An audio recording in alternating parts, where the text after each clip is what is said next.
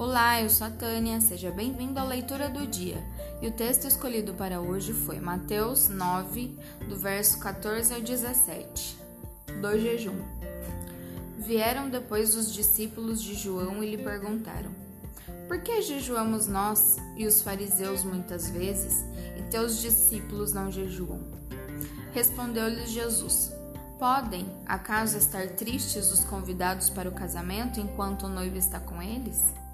Dias virão, contudo, em que lhes será tirado o noivo, e nesses dias hão de jejuar. Ninguém põe remendo de pano novo em veste velha, porque o remendo tira parte da veste e fica maior a rotura. Nem se põe vinho novo em odres velhos, do contrário, rompe-se os odres e derrama-se o vinho, e os odres se perdem. Mas põe-se vinho novo em odres novos, e ambos se conservam. Que o seu dia seja incrível, que Deus abençoe a você e a mim. Até a próxima!